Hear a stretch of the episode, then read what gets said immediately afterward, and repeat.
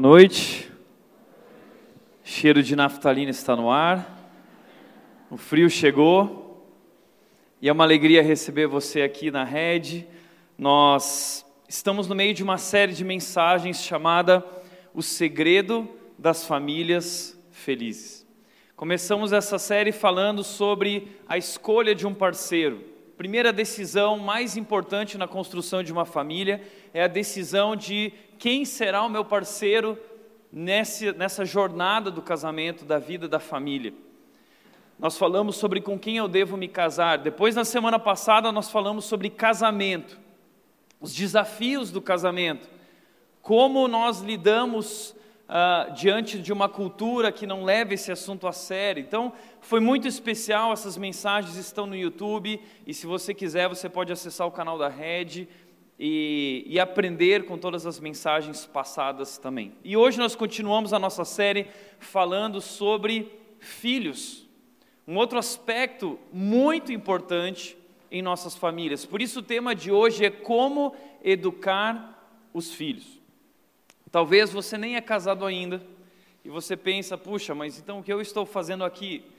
Você não é casado ainda, mas você é filho, então você pode ouvir essa mensagem como filho. Talvez um dia você terá filhos e você já pode se preparar e, e, e criar aí ferramentas para o seu futuro, como pai, como mãe. Você que é pai e mãe hoje está ouvindo, você que pretende ser, você que conhece alguém, você que é avô, você que é avó, essa mensagem é para todos nós. E a verdade é que filhos são uma benção.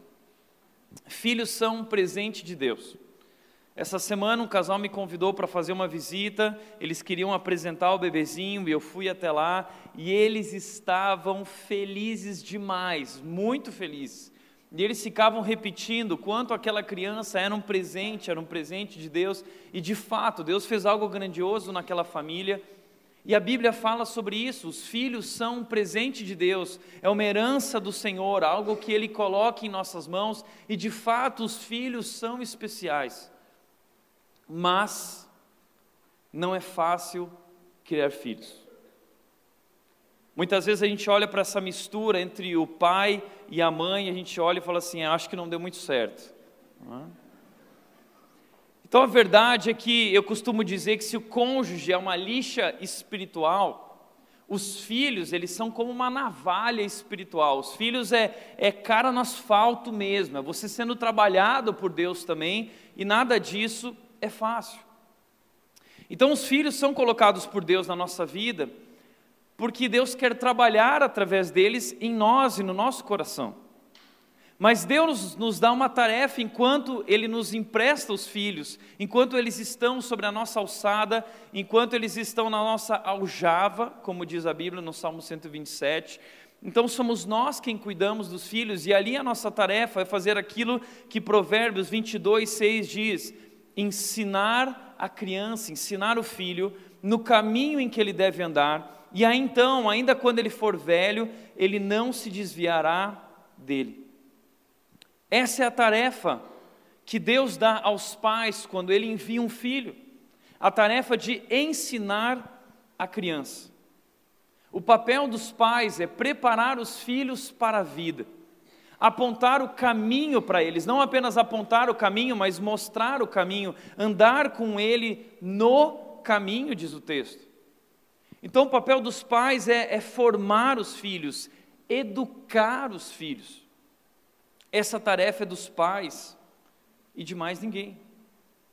E veja que as crianças, quando elas nascem, elas nascem com aquele HD fresquinho, recém-formatado, a cabeça está fresca, eles estão precisando de informações, eles estão precisando de educação. E nesse momento, os bebês, as crianças, os pré-adolescentes, eles são como uma esponja. Se você pegar a esponja e colocar na água, ela vai encher de água. Se você colocar a esponja na Coca-Cola, ela enche de Coca-Cola. Os filhos, eles são como uma esponja. Eles absorvem tudo. Eu gosto de pensar que eles são como agentes do FBI. Filhos são como agentes da CIA. Eles estão ali brincando com o brinquedinho deles, né? Eles estão ah, falando sozinho, tá? E você olha lá, ai que legal, ele está no mundinho dele, brincando, e ele está lá brincando, mas enquanto ele está brincando, ele está fazendo assim, né? E você está lá conversando, com o pai dele, xingando o pai dele, ou xingando a mãe dela, e, e, enquanto isso eles estão observando, e você acha que eles estão distraídos, mas na verdade quem está distraído é você. Eles observam, eles são como esponja, eles absorvem tudo isso, e eles são muito mais sensíveis ao comportamento do que às palavras dos adultos. Então, crianças aprendem através do olhar, crianças ouvem através dos olhos. E a grande pergunta diante desse desafio de ensinar, de educar os filhos é: quem vai ensinar o seu filho? Quem vai ensinar, educar a sua filha? Quem vai ensinar as nossas crianças? De onde vai partir esse ensino? Porque não é uma tarefa da escola educar os nossos filhos. Também não é uma tarefa da igreja educar os filhos. Essa é uma tarefa dos pais. E veja, é perigoso. Nós vivemos hoje numa cultura que influencia de forma errada e traz informação errada para os nossos filhos, e isso atrapalha a educação. Então, essa tarefa é dos pais, e os pais precisam assumir a, a, a responsabilidade por isso. São os pais que têm que ensinar os filhos que o culto não é lugar de correr. Eu lembro de uma vez que eu fiz um culto em família, tive uma ideia, vamos fazer um culto em família. E aí foi desesperador, porque nós tínhamos as crianças correndo aqui na frente, parecia o Usain Bolt, cruzando aqui a, a, o velocista na igreja, e o pai lá atrás no cronômetro, pá, bateu o recorde, meu filho. Enquanto isso, o pastor pregando. Então, hoje em dia, já não se, já não se impõe mais limites como, se, como era imposto antigamente. Interessante que no passado, bastava aquele olhar dos nossos pais, né? aquele olhar matador. E quando o pai olhava daquele jeito, você já sabia: o mundo acabou. Apocalipse, né? Hoje em dia é capaz de, se você olhar com cara feia para o teu filho, ele virar para você e falar assim: que foi, pai, está passando mal? Os tempos mudaram. E criar filhos no nosso tempo hoje é, é um grande desafio. Os pais de antigamente tinham algo que os pais de hoje não têm. Os pais de antigamente eles tinham autoridade. Pais, eles são como placas de trânsito ou como um radar. Você é um desse tipo. Você é um pai placa de trânsito ou você é um pai radar. O que significa isso? Sabe quando você está na estrada e você vê uma placa de trânsito escrito 80 por hora? O que, que você faz? Muitas vezes você nem respeita a placa. Você vai a 90, vai a 100 você vê uma placa de 100, muitas vezes você vai a 120. Nós não temos muito respeito pelas placas de trânsito. Mas quando você vê um radar, e naquele radar pequenininho está escrito assim 30 por hora, meu amigo, você desacelera total, você é capaz de passar 15 por hora com medo daquele radar, de que ele invente ali que você passou acima da velocidade. Então assim também funciona com os filhos. Muitas vezes os pais vão sair e o pai vira para o filho e fala o seguinte: Filho, agora a gente vai sair e não apronta, porque se você aprontar, você vai ver só quando chegar em casa. E aí o filho vai, ele apronta para caramba, ele faz o que ele quer, ele deita e rola, porque ele sabe que na casa dele só tem uma plaquinha de trânsito. E que a plaquinha avisa, mas que a plaquinha não faz nada, a plaquinha não vai é, é, é, disciplinar ele, não vai, então ele não respeita. Agora, tem filhos que eles têm um radar dentro de casa, o pai é radar. E aí o filho já sabe. O pai mandou não correr, o filho já vai para a festinha lá ou para o culto, ele fica sentadinho, todas as crianças estão aprontando, é, vem aqui, vem aqui, vem, vem, correndo. Não vou, não vou. Porque lá em casa tem um radar. E o radar disse para não correr. Então eu não vou correr. Então, existem pais que têm autoridade, existem pais que não têm autoridade. E nós precisamos educar os nossos filhos e mostrar para eles que nós somos autoridade e o ensino precisa partir de nós. Porque onde nossos filhos vão aprender? Ou eles vão aprender com você, ou eles vão aprender com a TV. Ou eles vão aprender com você, ou eles vão aprender com a internet. Ou eles vão aprender com os amigos da escola. E o que é que vão ensinar? O que os amigos da escola vão ensinar para ele? O que a internet vai ensinar para ele? Porque veja, quando o seu filho vai para a escola, ele não volta só com o uniforme sujo. Ele volta com a mente dele suja. A preocupação dos pais é sempre o uniforme, mas tem algo que seu filho suja muito mais que o uniforme, ele suja a mente dele. Enquanto ele está na escola, ele está ouvindo é, valores totalmente distorcidos daquilo que é a verdade, daquilo que são os nossos princípios. E quando seu filho chega em casa, você precisa trabalhar isso, mostrar para ele qual é a verdade, limpar a mente dele e guiá-lo à verdade. Eu lembro de uma vez que eu estava em Vinhedo e um grupo de pré-adolescentes, eu estava dando aula para eles, de repente três meninas pré-adolescentes de 11, 10, 11 anos, começaram a fazer algumas perguntas para mim. E elas viraram para mim e fizeram a seguinte pergunta: Tiago, malícia é pecado? Nessa hora eu travei, congelei. O que eu digo agora, né? E aí eu falei assim: o que é malícia para vocês? Aí elas viraram para mim e falaram assim: Tiago, o que você imagina quando você olha para uma banana? Eu vejo uma fruta, né? eu vejo uma banana, só isso. Eu não sei do que você está falando.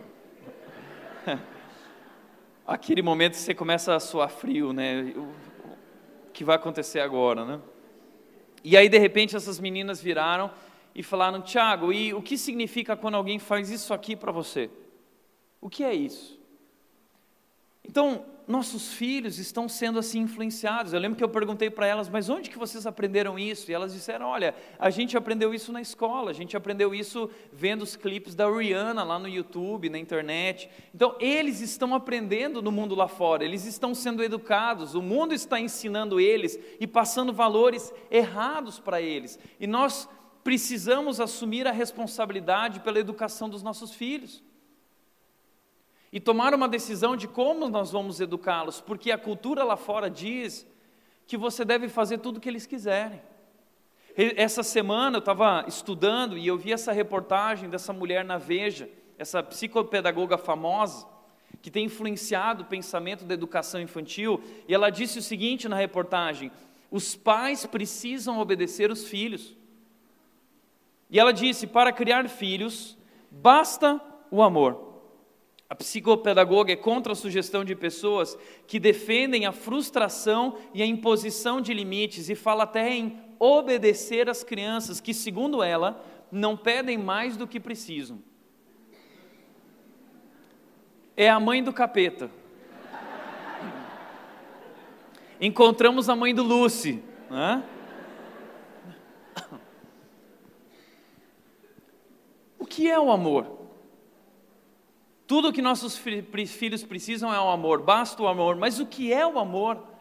O amor é passar a mão na cabeça, o amor é fazer tudo o que eles quiserem e dar tudo para eles. Será que isso é amor? Será que os pais, eles devem obedecer os filhos? Então veja, nossa cultura, em nosso tempo, os pais estão perdidos. Os pais não sabem o que fazer. Eu vejo pais muitas vezes chegando para mim dizendo: Tiago, Tiago, eu não sei mais o que fazer com meu filho, porque ele tem cinco anos, mas ele está batendo em mim, ele bate em mim, Tiago. E eu digo: puxa, devia ser o contrário, né? Mas os pais estão perdidos. E nós precisamos entender que Deus nos chama a responsabilidade, dizendo: pais, não irritem seus filhos, antes criem-nos segundo a instrução e o conselho do Senhor. Nós precisamos criar filhos não segundo a cultura, mas de acordo com a sabedoria bíblica. Esse é o nosso desafio. Nós estamos diante de uma guerra, nós estamos diante de um conflito. O mundo diz que nós devemos amá-los e fazer tudo o que eles quiserem, pensando que as crianças são essencialmente boas no seu coração, que eles são puros. Agora, a cultura bíblica diz que eles não são puros, que eles já têm inclinação para o mal desde que eles nascem e que nós precisamos conduzi-los, mostrar o caminho, ensiná-los a amar a Deus e a lidar com o seu pecado, com o seu coração. Então você precisa tomar uma decisão como você vai ensinar teus filhos e a Bíblia nos convoca chamando para fazer isso de acordo com a instrução e o conselho do Senhor. Bom, eu creio que não existem pais perfeitos, mas existe um pai que é perfeito, e é o nosso Pai celestial. Deus é o nosso Pai celestial, Ele nos chama de filhos e Ele nos educa como filhos, Ele nos ensina como filhos. E portanto, hoje, olhando para esse Pai celestial, eu quero convidar você a aprender quatro segredos para educar os filhos. Quatro segredos para educar os filhos. O primeiro segredo é discernir. Na educação dos filhos, enquanto ensinamos os filhos, instruímos os filhos, nós precisamos aprender a discernir. O que? Abra sua Bíblia em Hebreus, capítulo 12, versículo 4. O texto diz o seguinte: Na luta contra o pecado, vocês ainda não resistiram até o ponto de derramar o próprio sangue. Esse é um texto que Deus está falando como pai. E ele se refere aos filhos, e ele vai se referir a esse relacionamento entre um pai e um filho. E nesse momento ele fala isso, eu quero chamar a atenção para essas palavras. Ele diz: até o ponto. Vocês ainda não resistiram até o ponto de derramar o próprio sangue. Então, uma das coisas que Deus faz como Pai é discernir um limite genuíno da nossa zona de conforto. O contexto desse texto de Hebreus é que os judeus tinham se convertido ao cristianismo, eles tinham se tornado cristãos, eles acreditaram em Jesus e por causa da fé deles, eles passaram a ser perseguidos. Passaram por uma série de privações e sofrimentos e aí eles começaram a pensar em voltar atrás. E eles começaram a reclamar: não, já chega, não quero mais, não aguento mais. E aí Deus envia esse recado dizendo: ah, ah, peraí, vocês ainda não chegaram ao limite, vocês estão na zona de conforto e estão reclamando. E ele diz: porque vocês ainda não chegaram ao ponto de derramar o próprio sangue. Quem aqui assistiu o filme Paulo, que está nos cinemas, vai ver isso. O momento em que os cristãos passaram a ser perseguidos por causa da fé deles em Jesus. E os romanos começaram a matar os cristãos nas arenas. Os, anim, os cristãos eram colocados diante de leões, de le, diante de tigres, e eram devorados, era uma cena terrível. Os cristãos eram colocados como tochas humanas em Roma para iluminar a cidade de Roma. Eles colocavam fogo nos cristãos enquanto eles estavam vivos. Ateavam fogo e colocavam eles em, em postes durante, em, em toda a cidade de Roma. Então, o que Deus está dizendo é: peraí, vocês estão reclamando, pensando em desistir, e Deus podia virar para eles e falar assim: não, tá bom, então eu vou, eu vou proteger vocês, vocês não precisam passar por isso, vocês são os meus filhos, ah, eu não quero que ninguém encoste nos meus filhos, eles são filhos do rei, né? Porque a gente tem esse negócio, não, ninguém encosta em mim porque eu sou filho do rei. Não, Deus não faz isso. Deus ele não, Deus ele nos tira dessa zona de conforto e ele diz para essas pessoas: vocês precisam perseverar, vocês não podem desistir. Deus está dizendo não para eles. Deus está dizendo: fiquem firmes. É assim que Deus age na nossa vida. Como pai, Deus não é um pai super protetor que ele nos livra das dificuldades, pelo contrário, ele permite dificuldades. Ele cria circunstâncias, ele permite situações difíceis e não nos livra da dificuldade, porque ele sabe que é através disso que nós vamos crescer. Deus não nos tira da, Deus nos tira da zona de conforto, Ele quer nos tirar, e muitos pais não sabem fazer isso com os filhos, eles gostam da ideia de manter os filhos na zona de conforto, acham que isso vai ser bom para eles, mas isso não é bom. Controlar o sofrimento na vida dos filhos, privar os filhos da dor, privar os filhos de qualquer dificuldade. Você não ajuda o seu filho quando você faz isso, você está estragando o seu filho. Veja como o trabalho o maior pai de todos, ele permite o sofrimento, ele permite a dor, mas ele sabe definir um limite genuíno da zona de conforto. Por isso, pais, nós precisamos ter cuidado. Porque crianças, elas testam os limites o tempo todo. E querem desistir de quase tudo e reclamam, acham que está muito difícil e eles são procrastinadores, entendeu? Não, eu, eu eles não arrumam um quarto, eles não fazem as tarefas de casa, eles não fazem as tarefas da escola, e eles vão virar para você e vão dizer: Não, pai, sabe o que é? Eu estou muito cansado. E aí a mãe vira e fala assim: Ah, então vamos deixar ele, porque ele realmente, hoje ele foi no inglês, ele foi na natação, ele está tão cansado.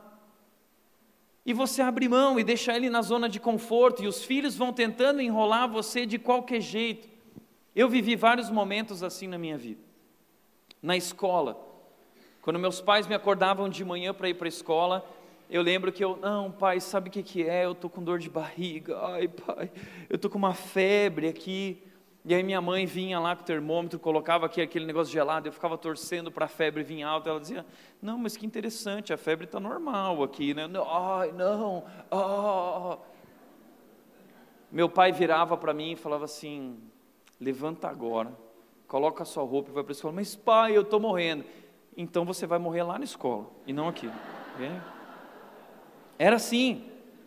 Dá para contar numa mão só quantas vezes eu pude faltar na escola. Ai, pai, estou com dor de cabeça. Não, se vira, vai para a escola e se vira. Igreja.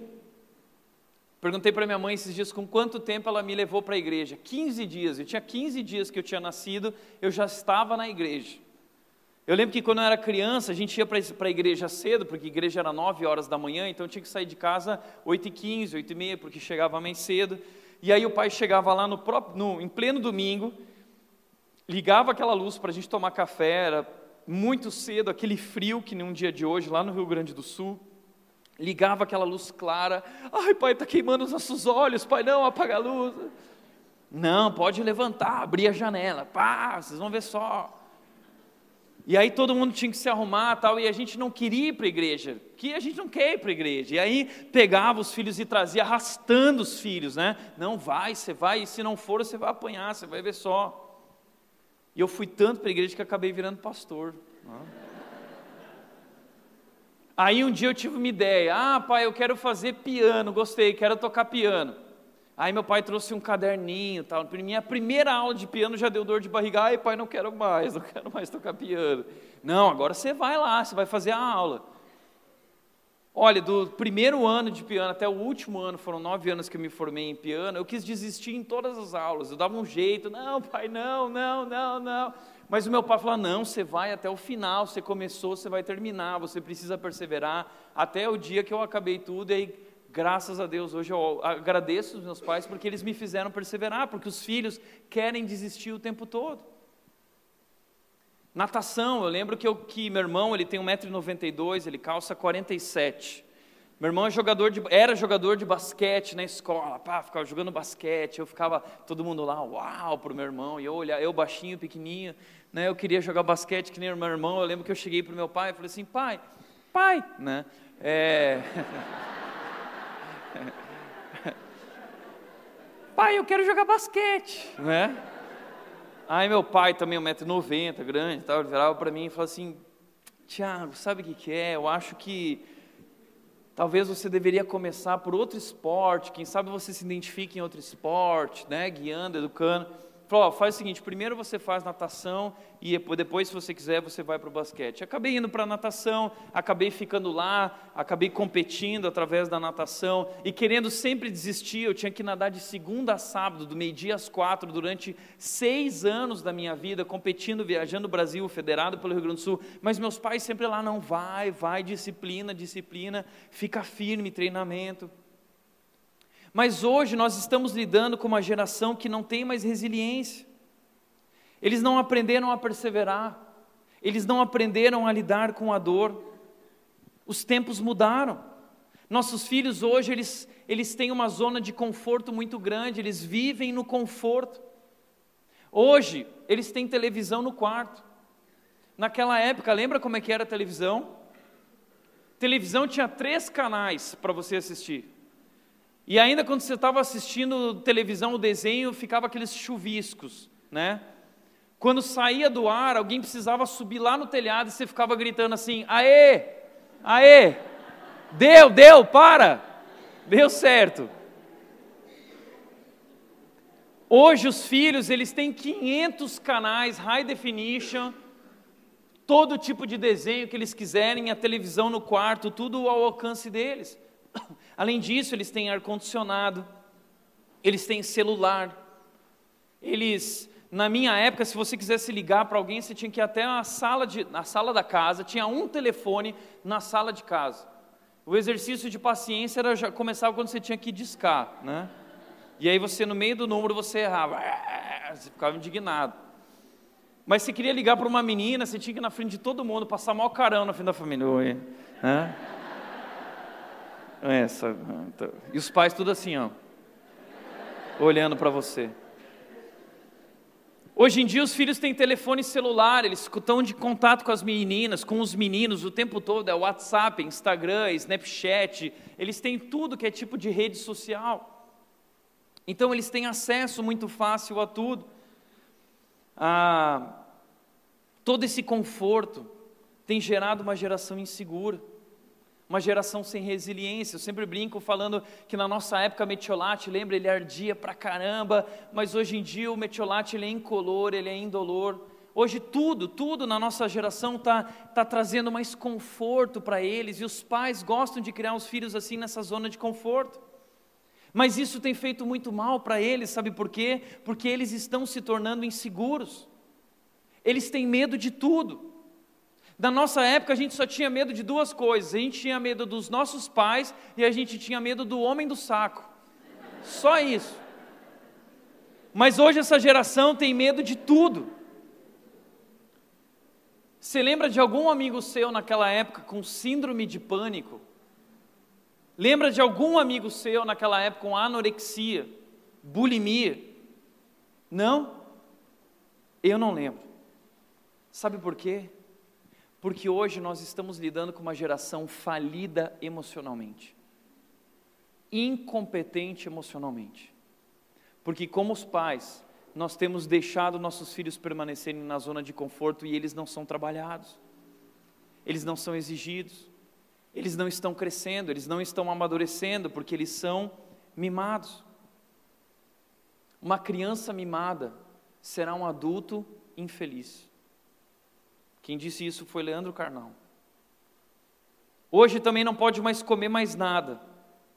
Pensa tudo que você já comeu na vida.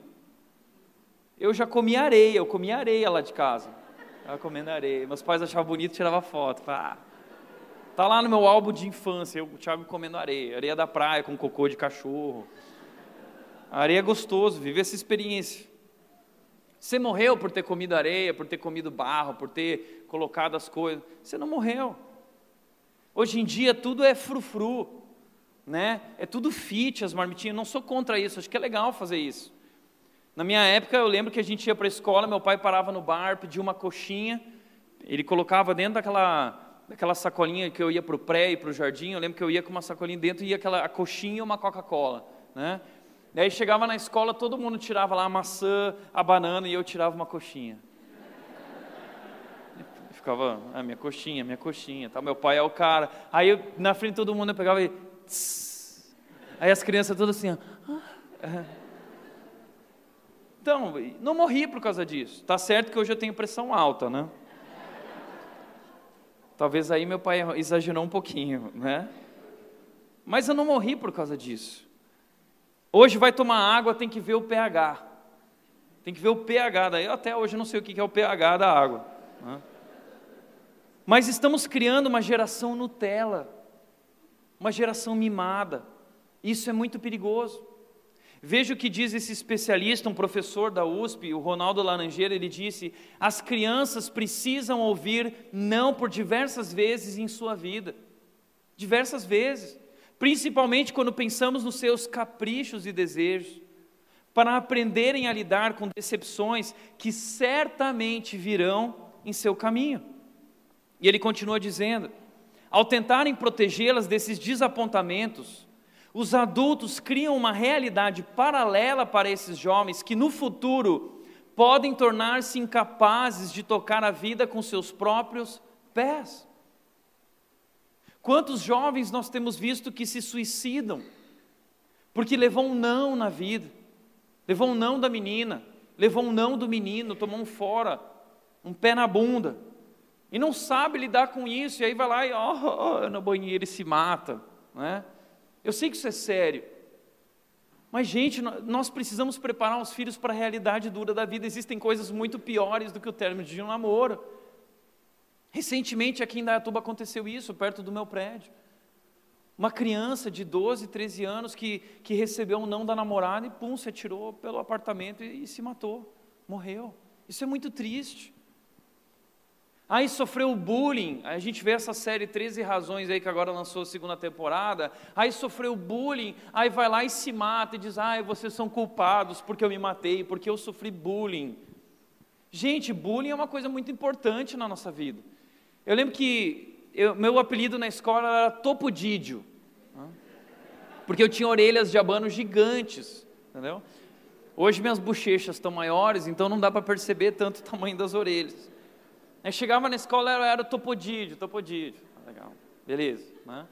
Aí quando chegou o ensino médio, chegou o ensino médio, é, por eu ser cristão, meus pais me ensinaram: olha, Tiago, você não pode ficar, você não pode sair pegando as meninas. Deus tem um outro padrão nessa área dos relacionamentos, então você precisa aprender a se posicionar nessa área. E aí todo mundo se pegando lá na escola, né? Ah, se pegando tal.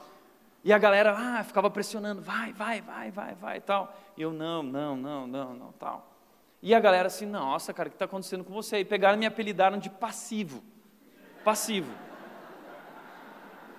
Até hoje eu vou para o Rio Grande do Sul, ninguém sabe meu nome, todo mundo fala assim, e aí, passivo?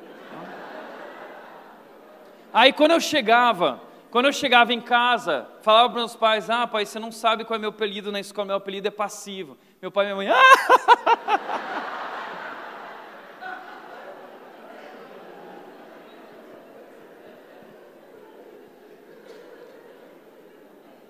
E eu estou aqui. Estou vivo, é, sobrevivi. Né? Agora, se você priva seus filhos disso, não, porque eu vou lá nessa escola, porque eu vou falar com esse professor. Eu lembro de uma vez que um professor ele chegou no meio da rota, estava todo mundo me zoando. O professor chegou, o que aconteceu aqui? E a galera falou assim: Não, você não sabe, professor, porque o Tiago não está querendo pegar a fulana de tal, ela está ali, tá, não sei o quê. Não, Tiago, você vai ligar para ela. Se você não ligar, nós vamos anunciar na rádio da escola para todo mundo que você é gay. Aquela época era assim. Hã? Vivi a maior crise existencial da minha vida. O que eu vou fazer agora? Eu preciso me posicionar, tal. E aí muitos pais vão lá, não, porque eu vou falar com essa escola, porque eu vou falar com esse professor. Deixa seu filho aprender a lidar com as emoções, ele vai passar muitas, muitas coisas assim na vida. Por que você acha que seu filho vive desistindo de faculdade? Entra na faculdade e desiste, entra em outro curso e desiste. Não sabe o que quer da vida, porque você sempre agiu assim com ele. Você nunca fez ele perseverar, você nunca exigiu, você nunca tirou ele da zona de conforto. Tudo era sempre como ele queria, mas as coisas não são assim. Eles são ansiosos. Eles querem tudo para ontem, querem tudo para já, geração miojo, uma geração instantânea, gostam de coisas rápidas, mas é uma geração incompetente emocionalmente, falidos emocionalmente. Como essa geração vai lidar com um casamento? É por isso que hoje os casamentos não duram um ano.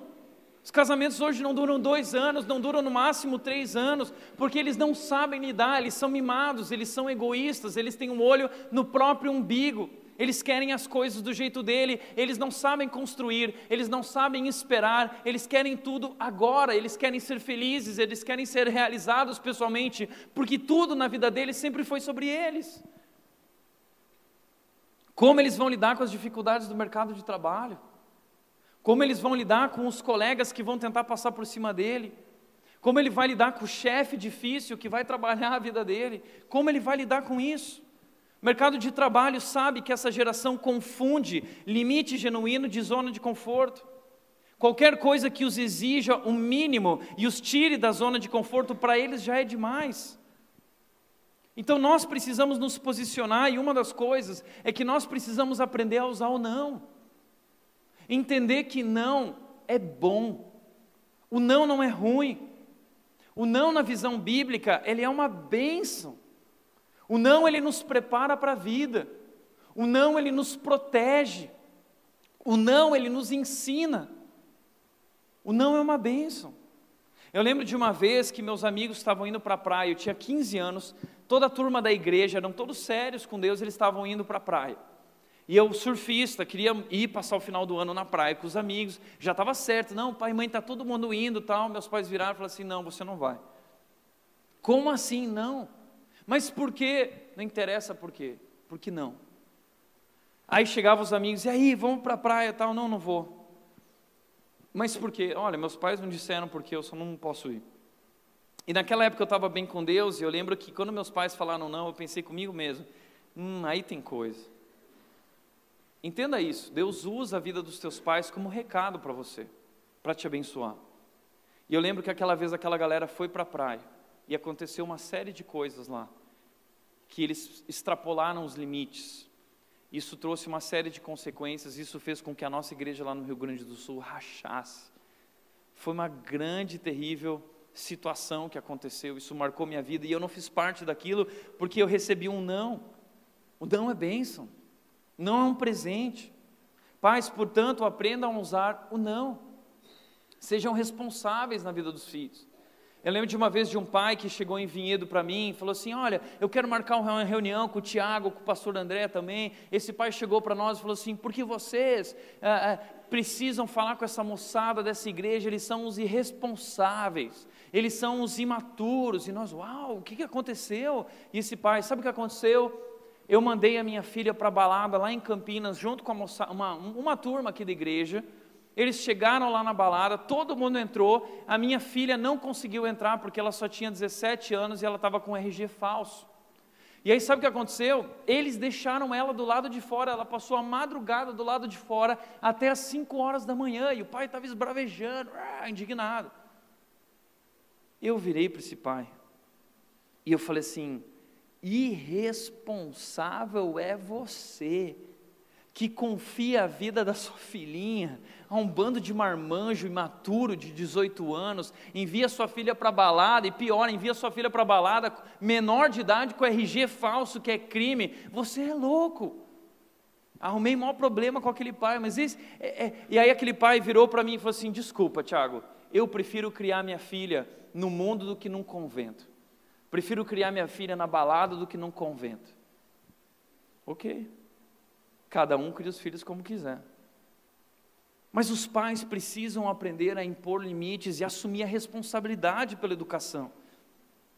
Além de usar o não, você precisa aprender a escolher as batalhas.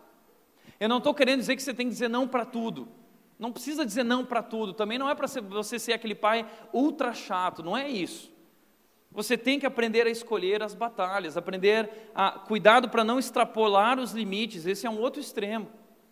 Eu achei tão interessante que recentemente um pai, um pastor, que é pai, ele falou que os dois filhos dele pequenos, eles queriam pintar o cabelo. E aí ele, não, eu não quero que vocês pintem e tal. Mas aí ele pensou o seguinte, puxa, isso é algo tão superficial, não é algo importante, essencial.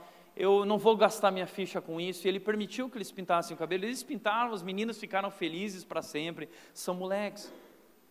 E eu achei tão interessante essa situação, porque aí ele contou isso que no momento em que ele precisar dizer não e se posicionar com as coisas importantes, ele tem fichas para gastar.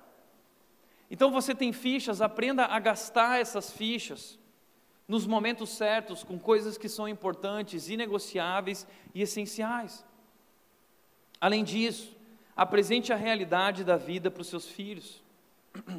Ensine seus filhos a saírem de si mesmos e servirem também os mais necessitados. Não fica protegendo o seu filho, leva ele para conhecer a realidade de Apiaí, leva ele para Apiaí. Meus pais faziam isso comigo, eu ia viajar para projetos missionários, para conhecer a realidade de lugares difíceis, ia falar de Jesus no meio de favela. tinha que sentar naquela cadeira suja. Mas tudo isso vai ensinando para a gente que a nossa vida é muito fácil, isso vai ensinando para nós que nós temos que ser gratos com o que nós temos. Mas nós privamos os nossos filhos de enxergar a dor, de ver o sofrimento, nós deixamos eles na zona de conforto. Ensinar seu filho a servir desde cedo e servir junto com ele.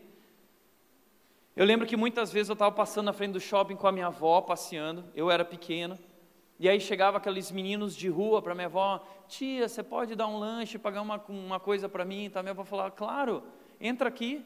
E entrava com o menino e comigo no shopping, os dois de cada lado, sentava no McDonald's, pedia o lanche e eu tinha que comer o meu lanche na frente do outro menino e ficar batendo papo e conversando com ele. Minha avó sempre fez isso. Então nós precisamos levar os nossos filhos para fora da zona de conforto, é assim que eles vão crescer ensinar nossos filhos a compartilhar, ensinar que a vida não é sobre eles. Primeiro lugar, nós precisamos de discernimento. Segundo lugar, nós precisamos encorajar os filhos. O texto continua dizendo o seguinte no versículo 4: Vocês se esqueceram da palavra de ânimo que ele lhes dirige como a filhos? Deus não é só um Deus que permite situações difíceis, mas esse Deus também é um Deus que nos encoraja. Essa palavra de ânimo, a palavra aqui é paracleses, que significa aproximação para ajuda, que significa encorajar ou reanimar. Então Deus não é só aquele que permite situações difíceis e exige de nós, mas ele é Deus que ele é o Deus que se aproxima e que nos ajuda nos momentos de dificuldade. Ele não nos livra da dificuldade, mas ele está junto conosco na dificuldade. A palavra paracleses, ela traz a ideia do discurso de um treinador que está próximo do seu atleta. Ele é como um técnico preparando ele, dizendo: Você vai conseguir, vamos lá, eu estou junto com você, vamos. É isso. Decisões da vida, ajudando nas decisões da vida, orientando, acompanhando. É isso, é o encorajamento, é a palavra de ânimo.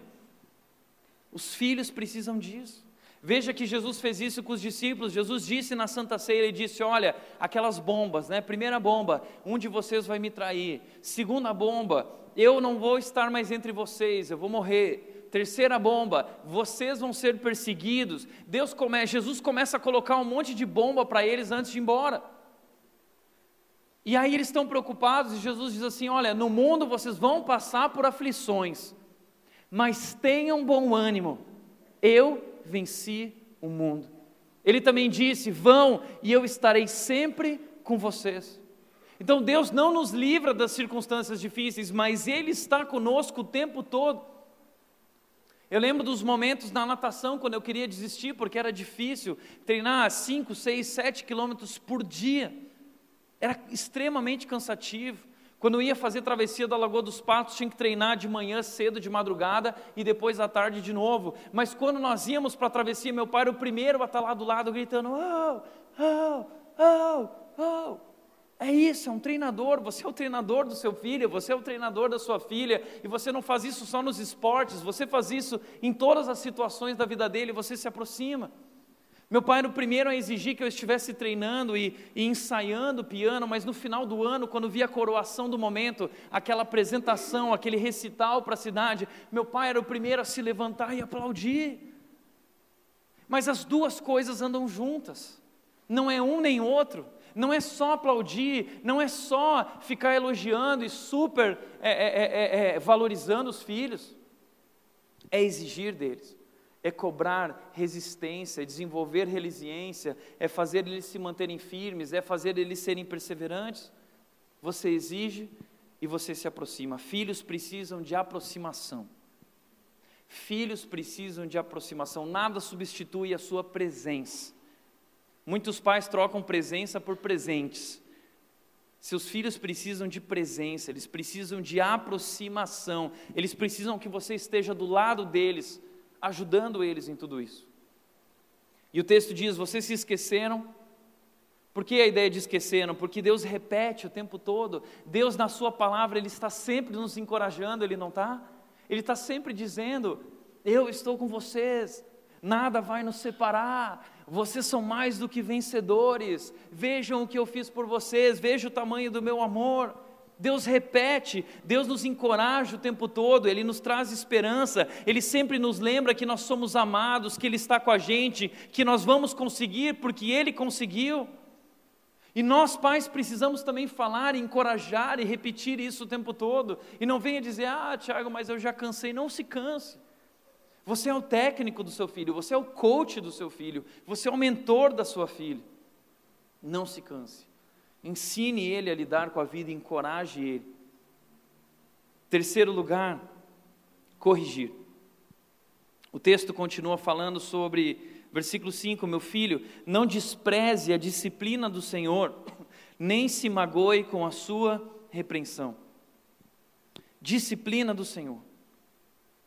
Um, uma das coisas que acontece na educação, no ensino da criança, é a correção. Não é só corrigir, não é só cobrar, mas é corrigir também.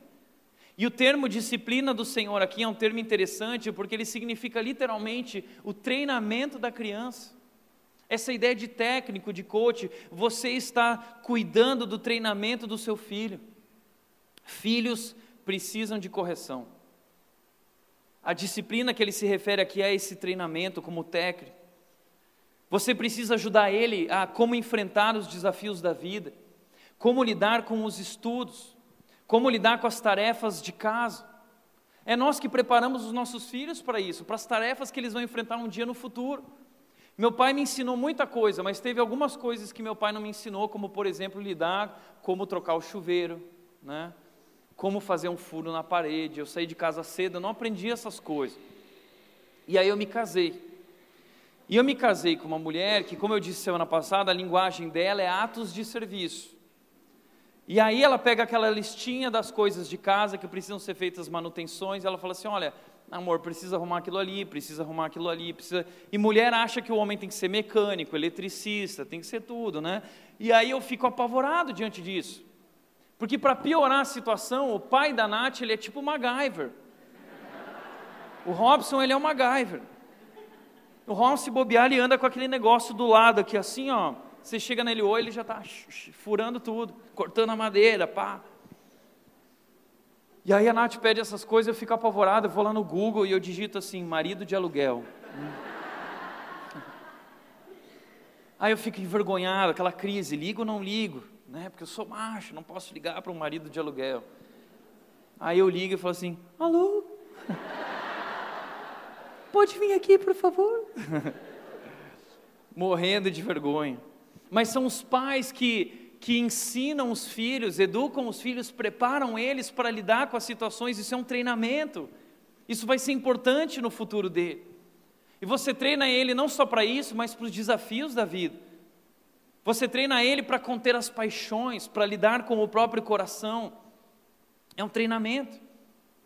E muitas vezes esse treinamento envolve correção e punição.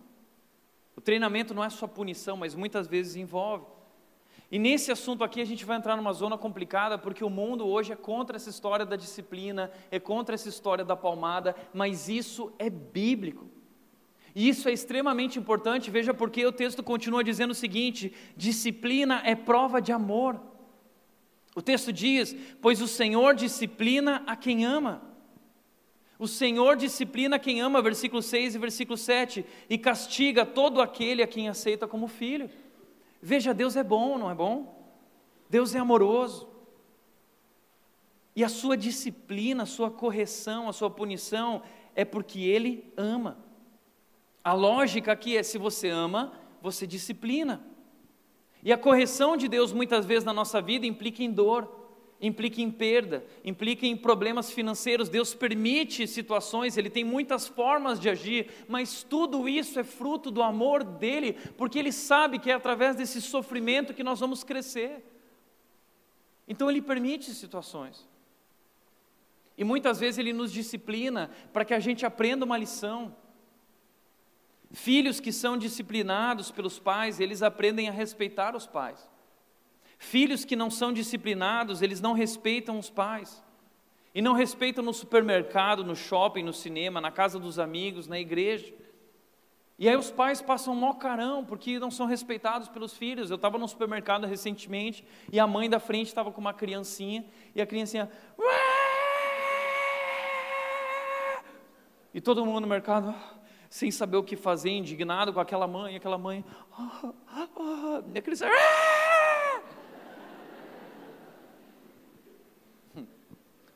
Antigamente os pais, eles não queriam ser amados. Os pais não se importavam com isso. Os pais eles queriam ser respeitados. E os pais eles exigiam, eles falavam, meu filho, ah, mas você é muito dura, eu não vou te amar mais. Tudo bem, você não precisa me amar mais. Eu só quero o seu respeito. Você me deve respeito como pai e como mãe. E aí, no final das contas, eles acabavam ganhando respeito, e por ganhar o respeito, eles ganhavam o amor. Mas os pais de hoje, eles querem ser amados. E eles acabam fazendo de tudo, de tudo por isso. Por isso, eles nunca ganham o respeito e também nunca ganham o amor de verdade. Eu lembro de uma situação em Vinhedo, que eu assumi a classe dos pré-adolescentes da turma da igreja. E eu lembro que eu sempre vi os professores saindo dessa classe de pré-adolescentes chorando. Ah, os professores desesperados, porque a galera era tudo kamikaze lá dentro, né? E aí, quando eu entrei naquela sala, eu assumi, botaram a bomba para o seminarista, né? Porque eu era seminarista, as bombas são sempre do seminarista, né? E aí, eu, eu cheguei lá, assumi aquela turma e eu falei o seguinte, galera, o sonho é esse aqui, ó. Nós vamos chegar lá, vamos fazer isso aqui, vai ser animal. E, ah, com a galera, a galera ah. Aí eu pegava o skate, descia aquela rampa. Eu lembro de uma vez que eu reuni todos os pré-adolescentes lá na igreja, vamos fazer acampar dentro. E a igreja tinha uma rampa de 25 metros. Aí eu peguei um skate, um capacete, e eu falei assim: ó, oh, me acompanha aqui, boliche de cadeira da igreja. Desci, destruí as cadeiras da igreja tirava as cadeiras e jogava bola dentro da igreja. No púlpito tinha as marcas de bola de futebol. Né? Aí eu virei para eles e falei assim: vai ser muito legal, mas tem uma coisa: vocês têm que me respeitar. Porque se vocês não me respeitarem, nós não vamos poder viver tudo isso bacana que a gente vai viver junto. E aí eles começaram a respeitar, tal, que legal, tinha aproximação e tinha respeito. E aí um dia uma menina se levantou e essa menina ah, começou a falar, ah, porque você, porque não sei o quê, começou a xingar, tal menina super problemática.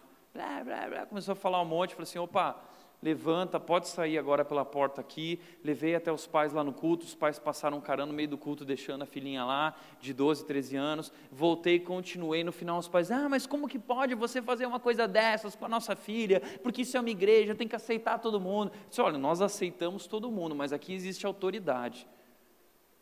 Não sei se tem autoridade na sua casa, mas aqui tem, nós não vamos tolerar esse tipo de coisa. Então ela não volta mais aqui enquanto ela não mudar de atitude. Ah, daí for procurar todo mundo, ah, o Tiago, que não sei o que tal. Depois de duas semanas, essa menina apareceu na igreja, quietinha. Aí ela chegou e falou: Ah, Tiago, gostaria de conversar com você. Ah, senta aqui, por favor. Eu falei: Olha, Tiago, eu queria te agradecer pelo que você fez. Eu queria dizer que nunca ninguém agiu assim comigo. E que eu acho que meus pais não me amam. E ela começou a chorar. Eu disse, mas por que seus pais não te amam?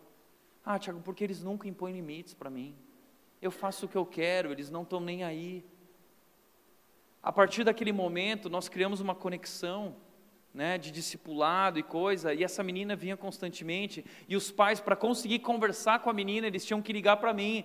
Tiago, você pode conversar com a nossa filha sobre tal assunto, você pode lidar com tal situação que nós não estamos conseguindo lidar, mas sabe o que, que é? Os filhos clamam por limites.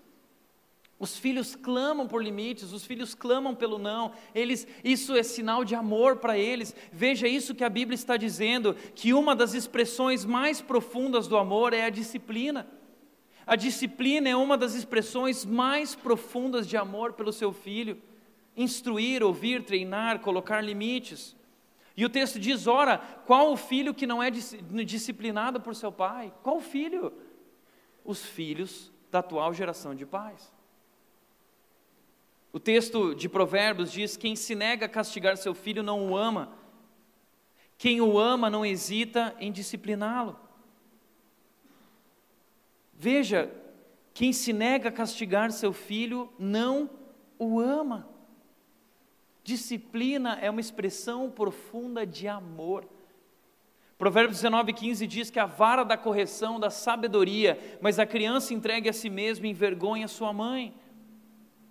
Nós precisamos entender isso. Em segundo lugar, a disciplina, ela visa o bem. ela visa o bem, tem um propósito na disciplina, não é simplesmente violência, não tem nada disso, nós não estamos falando disso. Nossos pais, pais nos disciplinavam por curto período, segundo lhes parecia melhor, mas Deus nos disciplina para o nosso bem. Deus nos disciplina para o nosso bem. Existe um propósito, existe um para quê. Existe algo que acontece em nossa vida através da correção, através da punição, algo que é extremamente importante. O que é isso? Veja o que Provérbios diz acrescentando: a insensatez está ligada ao coração da criança, mas a vara da disciplina livrará dela. Sabe por que criança tem que apanhar? Porque toda criança nasce doida. Doida. Toda criança nasce com a loucura, com a insensatez. A loucura, a insensatez está ligada ao coração da criança. O que a Bíblia nos ensina é que a criança não é essencialmente boa, que toda criança nasce com o mal, toda criança nasce com o pecado e toda criança tem inclinação para o mal. É por isso que eles já nascem, já saem da sua barriga para o dedo da tomada, né? Já sai da barriga dizendo não, não, né? Não quer respeitar eles, desde criança, mesmo que eles ainda não tenham razão, entendimento lógico, eles já estão testando os limites, até na hora de dormir. Tudo, tudo, tudo. Eles têm inclinação para o mal, eles têm a inclinação para o que não é bom, e eles estão testando você o tempo inteiro. Veja, o que torna o seu filho mal não são os amigos da escola, o problema não são os amigos da escola, isso é uma influência. O problema dos filhos não é o jogo violento, não é a novela, não é a série que ele assiste no Netflix. A Bíblia diz que o mal está no coração do seu filho. A Bíblia diz que todos pecaram e não existe um só que seja bom. Isso significa que seu filho não é bom. Eu sei que ele é bonitinho, é fofinho, eu sei que ela é bonitinha, ela é fofinha, é sua princesinha, mas a Bíblia diz que essa princesinha tem um coração ruim. Péssimo, não presta.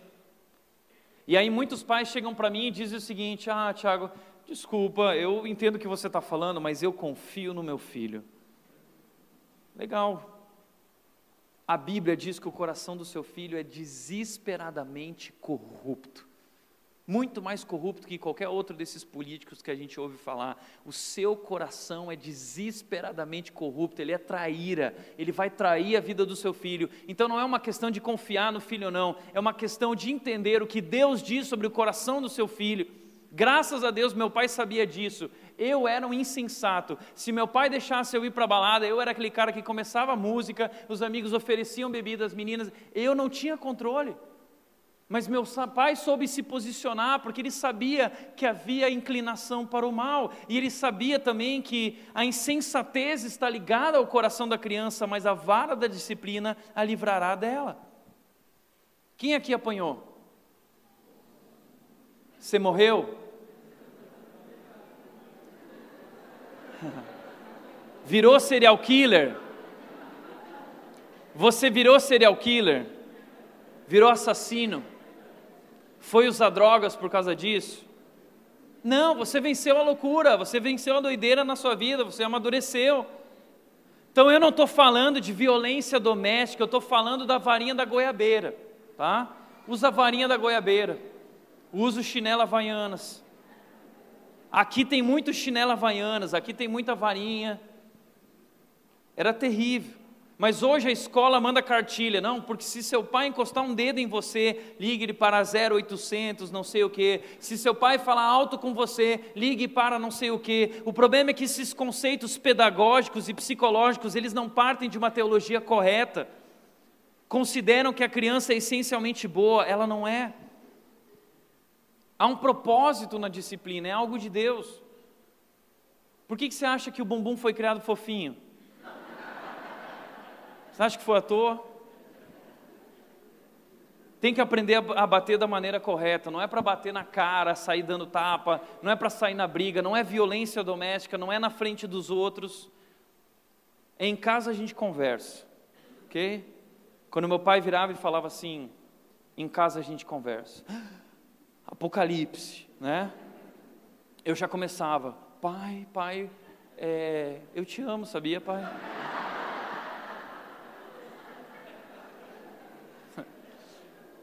Eu faço isso com a Nath também, quando ela fica brava, eu falo assim, eu te, eu te amo, amor. Mas aí ele só olhava para mim, ele dizia assim, e eu começava a recitar do lado dele, né? O Senhor é meu pastor, nada me faltará. O Senhor me conduz aos passos. Eu virava o maior espiritual da face da terra, mas ali já era. Era só aquele olhar, em casa a gente conversa. Aí ia para o quarto, preparava as almofadas já aqui atrás e chegava lá no quarto. Pronto, pai, eu estou pronto. Vai, pai, vai, vai. E aí o pai falava aquelas palavras assim: abaixa a calça. Não, pai, a calça não, a calça não. Não, abaixa a calça. Aí tira a mão, tira a mão. Uhum. Ah! Minha mãe vinha bater, ela, não, ela não tinha muito a pegada, e a gente não sentia nada, e a gente fingia, a gente ficava lá, ah! mas não sentia nada. Mas quando ela falava assim, ó, é seu pai que vai disciplinar. Não! Desespero.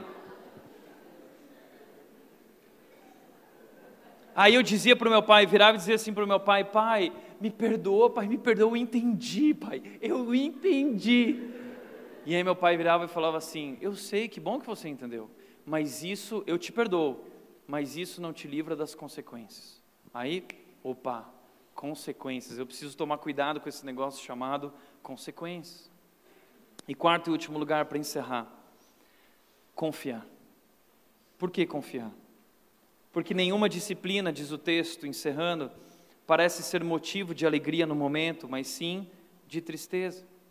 Nenhuma disciplina parece ser motivo de alegria no momento. Nenhuma disciplina é motivo de alegria nem para os pais, nem para os filhos. Ninguém vai disciplinar os filhos na alegria né? O pai e a mãe lá, ei, que legal, filhos, disciplina agora. Ei, pai, vamos lá, disciplina. Ninguém faz isso. O momento da disciplina é um momento terrível, é difícil. Dizer não para um filho adolescente não é alegria, nem para o pai, nem para o filho, não é alegria. Os pais gostariam de poder dizer sim, mas nem sempre podem, porque existe uma responsabilidade, um compromisso com aquilo que é importante, essencial.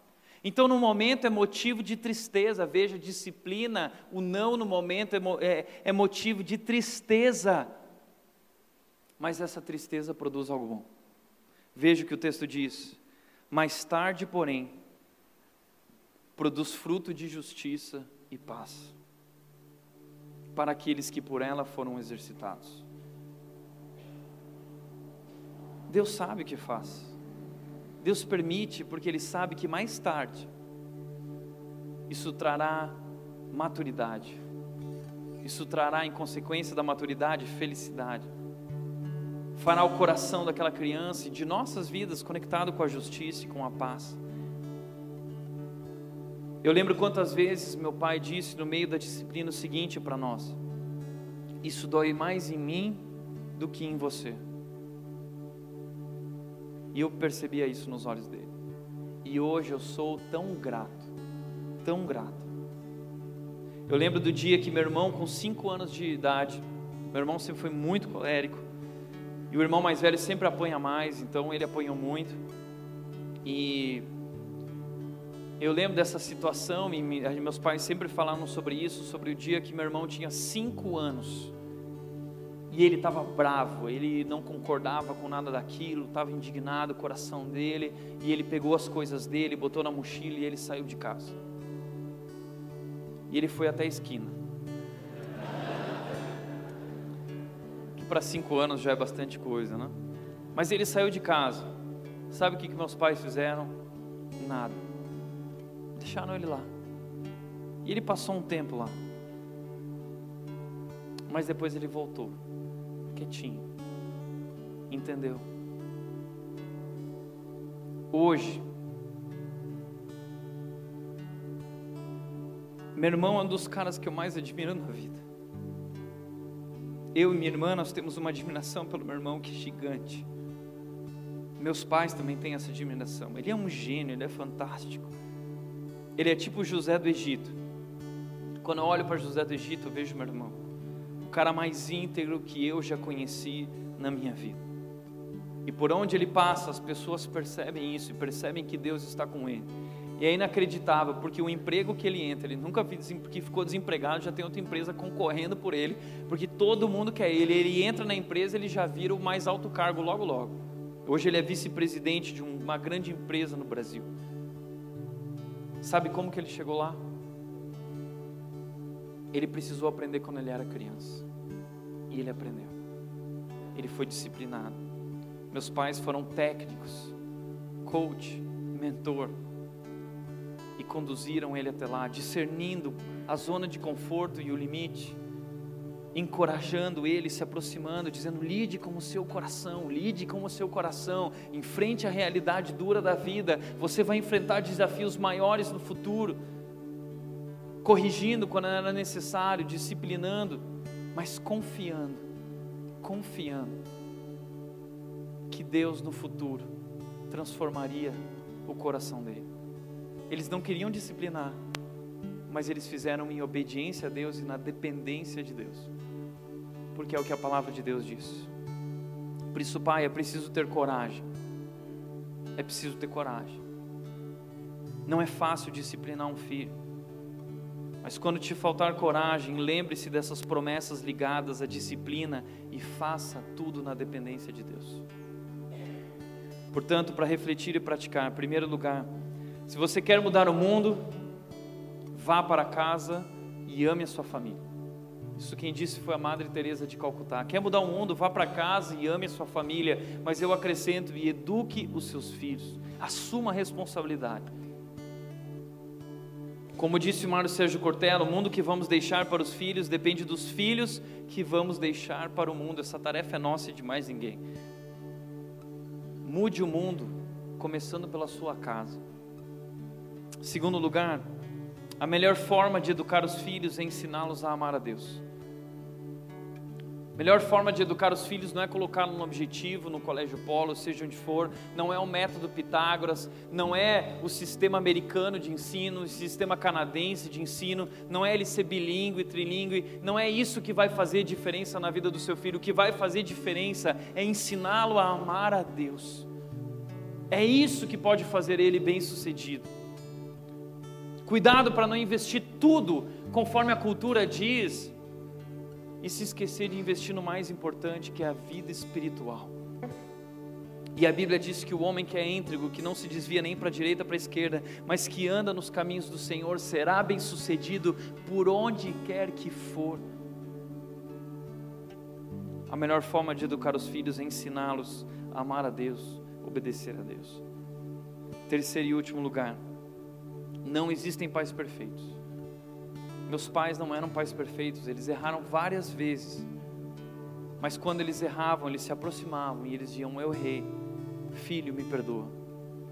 Filho, me perdoa. E esses momentos marcaram a nossa vida. Esse coração quebrantado nos ensinou sobre humildade, sobre um coração quebrantado, sobre essa questão de que não existem pessoas perfeitas. Peraí, meu pai é um homem comum mas eu achava e sempre achei, e acho até hoje, um homem e uma mulher extraordinários, porque eles me disciplinaram, porque eles foram muito além daquele amor imaturo do ser humano, eles aprenderam a amar como Deus nos ama, o Pai perfeito. E na dependência de Deus, eles fizeram o que fizeram, confiando que Deus cuidaria do coração dos filhos. E hoje os filhos têm todo respeito e todo amor por eles, é óbvio, é promessa. Ensina a criança no caminho em que deve andar, e ainda quando for velha, não se desviará dele. Talvez você vê tudo isso e diz: Puxa, Tiago, eu gostaria de ter ouvido isso antes, meus filhos já são grandes. Eu quero dizer para você que Deus tem o poder de restaurar o nosso passado. Deus tem o poder de restaurar o nosso passado. Creia e confie. Deus pode mudar hoje, através das tuas orações, através de atitudes de amor. Você pode investir na transformação do seu filho. O seu filho hoje pode rejeitar tuas palavras, mas ele não tem poder contra as tuas orações. O teu filho hoje pode rejeitar tuas palavras, mas ele não tem poder contra o teu amor. Renda a sua vida a Deus dobre os joelhos, pais de joelhos, filhos de pé. Dobre os joelhos. Entregue seus filhos a Deus. e Deus pode transformar o coração e a vida deles. Amém? Feche teus olhos.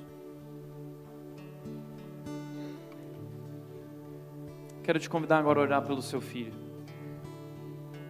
orar pela sua filha, esse presente que Deus colocou na sua vida. E a sua tarefa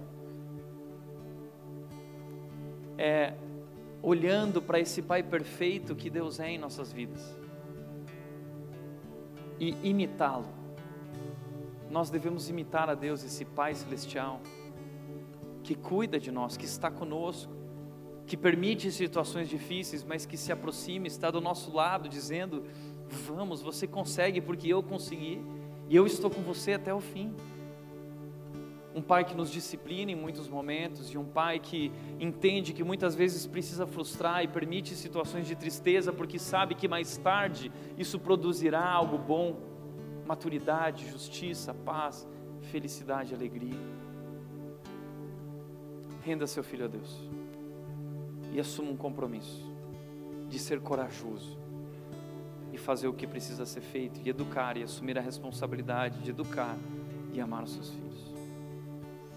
Pai, eu quero te agradecer nessa noite pela tua palavra, te agradecer porque o Senhor nos corrige, nos orienta, te agradecer porque o Senhor nos tira da nossa zona de conforto, permitindo situações e circunstâncias difíceis, mas isso nos faz crescer, isso desenvolve em nós a resiliência, a maturidade.